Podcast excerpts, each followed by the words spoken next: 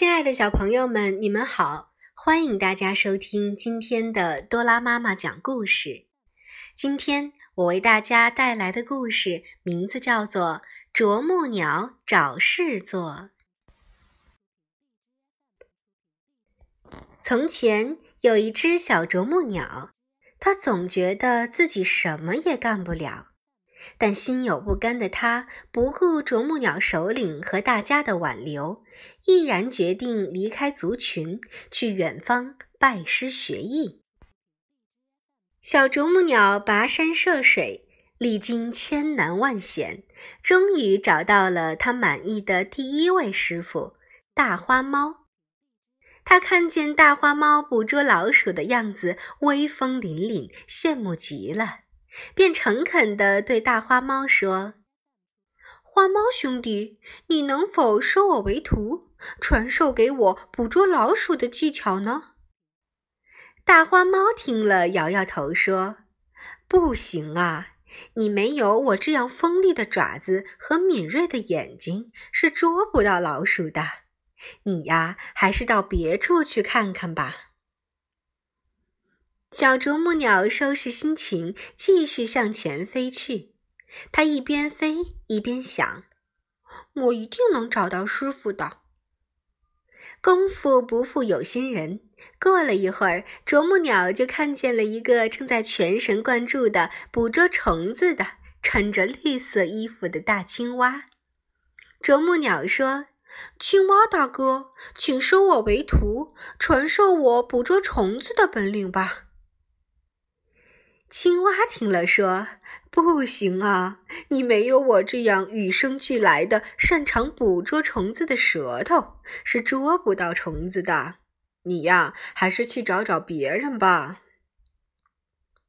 啄木鸟失落地继续向前飞行，不知不觉中，它飞进了一片茂密的森林。突然，他看到一只四肢矫健、长着大尾巴的灵活的松鼠。正在用它那大尾巴拍打着树枝，树上的松果纷纷扬扬地洒落了一地。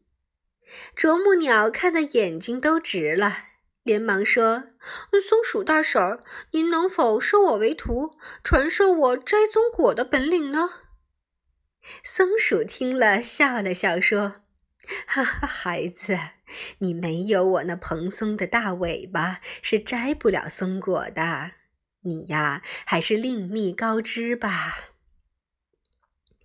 再一次受到打击的啄木鸟伤心极了，身心俱疲的它无精打采，漫无目的的在森林上空飞来飞去。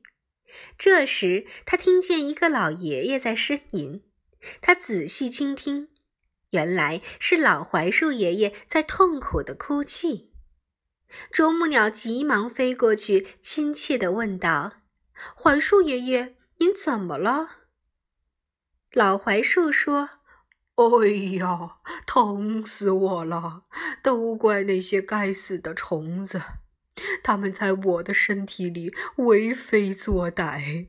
你能帮帮我吗？”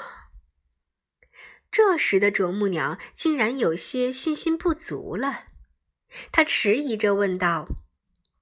老爷爷，我能帮你捉虫子吗？老槐树说：“孩子，你有那么尖锐而又犀利的嘴巴，有能洞察一切的大眼睛，还有稳健的爪子，你一定能行的。”小啄木鸟在老槐树的鼓励下，羞涩地说：“嗯，那让我来试试吧。”说罢，啄木鸟就开始了。它用自己的嘴一下一下地敲起树干来。虽然它敲击树干的声音像美妙的音乐，而且它也尽力小心，但老槐树还是发出了轻微的痛苦声。但是这却更加坚定了啄木鸟捉虫子、为槐树爷爷治疗疾病的决心。终于。在啄木鸟啄开的树洞里，赫然躺着一只毛茸茸的大虫子。啄木鸟毫不犹豫地一下把它啄了出来。老槐树爷爷很感激地说：“谢谢你，我的孩子，你呀可帮了我的大忙了。啄木鸟听了，很不好意思地说：“爷爷，这是我应该做的，我也要谢谢您。是您让我找到了自信，还让我明白了，只有合适自己的才是最好的。”好了，小朋友们，今天的多拉妈妈讲故事到这里就结束了。感谢大家的收听，让我们明天同一时间再见吧。